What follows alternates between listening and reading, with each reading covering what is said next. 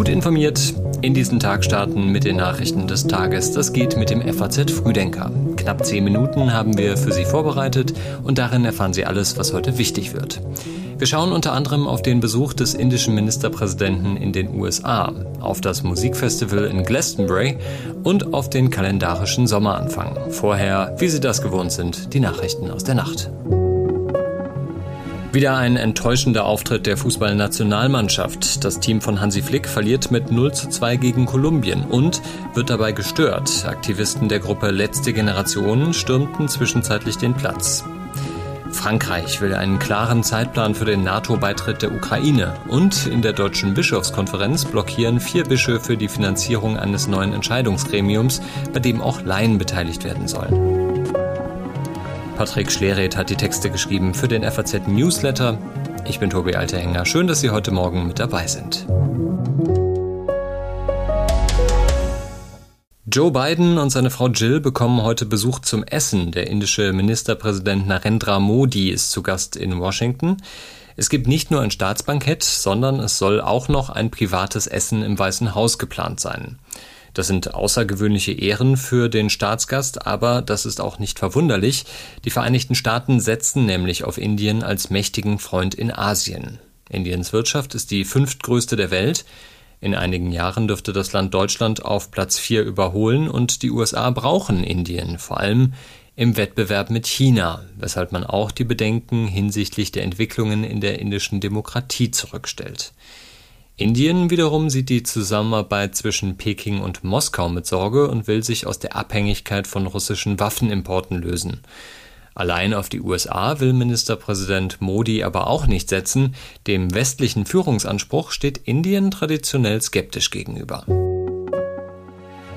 Die ukrainische Gegenoffensive läuft. Die Frage ist nur, wie gut. Momentan sieht es so aus, dass ukrainische Streitkräfte versuchen, die Landbrücke zur Krim zu durchbrechen, aber gegen das Gelingen der Offensive spricht die zahlenmäßige Unterlegenheit. Deswegen sind viele Beobachter aktuell pessimistisch. Also diesen Pessimismus teile ich nicht weil uns da, glaube ich, auch die Grundlagen dafür fehlen, so weit nach vorne zu gucken. Das sagt Brigadegeneral Christian Freuding am Sonntag in der ARD.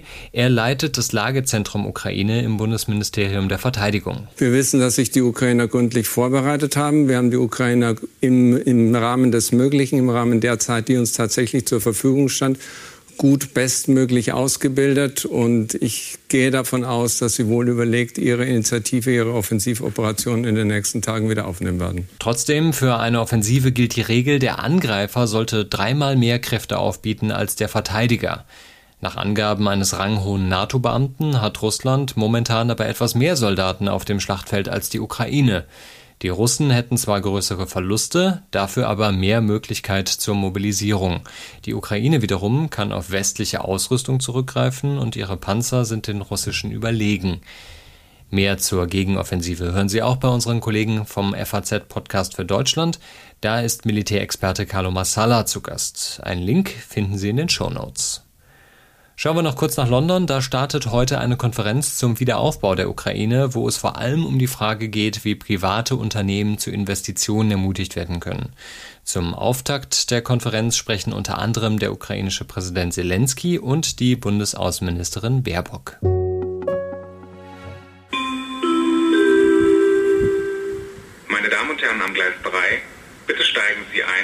Wenn denn ein Zug kommt und der Bahnhof nicht gerade gesperrt ist wegen Sanierungsarbeiten. Die Bahn will nämlich jeden dritten Bahnhof sanieren. Bis 2030 sind davon 1800 Bahnhöfe betroffen, vor allem in kleineren und mittleren Städten wie etwa Baden-Baden, Cuxhaven oder Groß-Gerau. Ähnlich wie das Schienennetz sind die Bahnhöfe lange vernachlässigt worden. Selbst innerhalb des Konzerns spricht man vom Zitat vergessenen Kind der Bahnreform. Das Programm zur Sanierung der Bahnhöfe ist Teil eines größeren Maßnahmenpakets, auf das sich der Konzern und das Bundesverkehrsministerium geeinigt hatten, um die Probleme auf der Schiene in den Griff zu bekommen. Zur Deckung des Investitionsbedarfs bis 2027 braucht die Bahn rund 45 Milliarden Euro, die die Spitzen der Ampelkoalition bereits zugesagt haben, sofern finanziell darstellbar, wie es im entsprechenden Papier heißt. Zum Wrack der Titanic sollte es gehen, für fünf Touristen in einem U-Boot, aber seit Sonntagvormittag ist dieses U-Boot verschollen. Wir haben ein Gebiet abgesucht, größer als der Bundesstaat Connecticut. Die Suche konzentriert sich auf die Wasseroberfläche und Unterwasser. Spezielle Flugzeuge suchen per Sicht und mit Radar die Oberfläche ab und Flugzeuge suchen unter der Wasseroberfläche mit Hilfe von Sonarbojen. Bisher war die Suche erfolglos. Das sagt ein Sprecher der US-Küstenwache und die Zeit drängt, denn im Notfall reicht der Sauerstoff nur noch bis etwa Donnerstag. Im Moment ist unsere oberste Priorität, das Tauchboot zu finden. Wir haben die besten Experten der USA zur Hand, die über das weitere Vorgehen entscheiden werden, wenn es soweit ist und wir das Boot gefunden haben. Aber viele Experten sind pessimistisch, ob das U-Boot gefunden werden kann, denn das Wrack der Titanic liegt in 3800 Metern Tiefe und drumherum herrscht schwarze Dunkelheit. 250.000 Dollar kostete der Trip, den das Unternehmen OceanGate anbietet. Der Tauchgang selbst dauert eigentlich nur wenige Stunden. An Bord des U-Boots ist unter anderem ein französischer Forscher, der als einer der bekanntesten Experten für das Titanic-Wrack gilt. Heute beginnt der astronomische Sommer. Die Sommersonnenwende markiert den Beginn des astronomischen Sommers auf der Nordhalbkugel.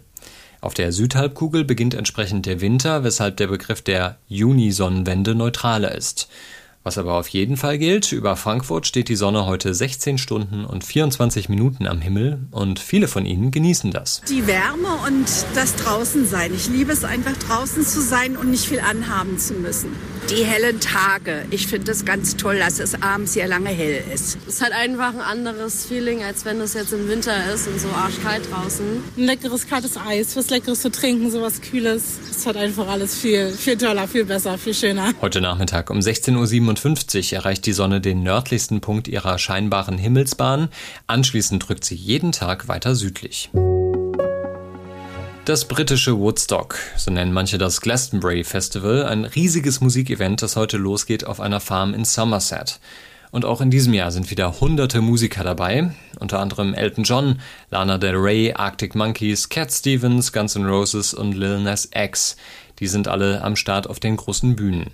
Auch diesmal waren die Tickets innerhalb einer Stunde ausgebucht, obwohl beim Start des Ticketsverkaufs noch niemand wusste, welche Künstler überhaupt dabei sind. Außer den Hauptacts werden auf mehr als 100 Bühnen Newcomer und Interpreten aller möglichen Musikrichtungen zu sehen sein.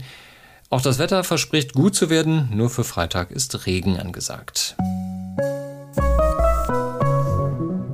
Und auch das ist heute Thema. Runder Geburtstag für den bekanntesten Whistleblower der Welt, Edward Snowden. Der Mann, der vor zehn Jahren die Abhörmethoden der NSA enthüllt hat, wird heute 40.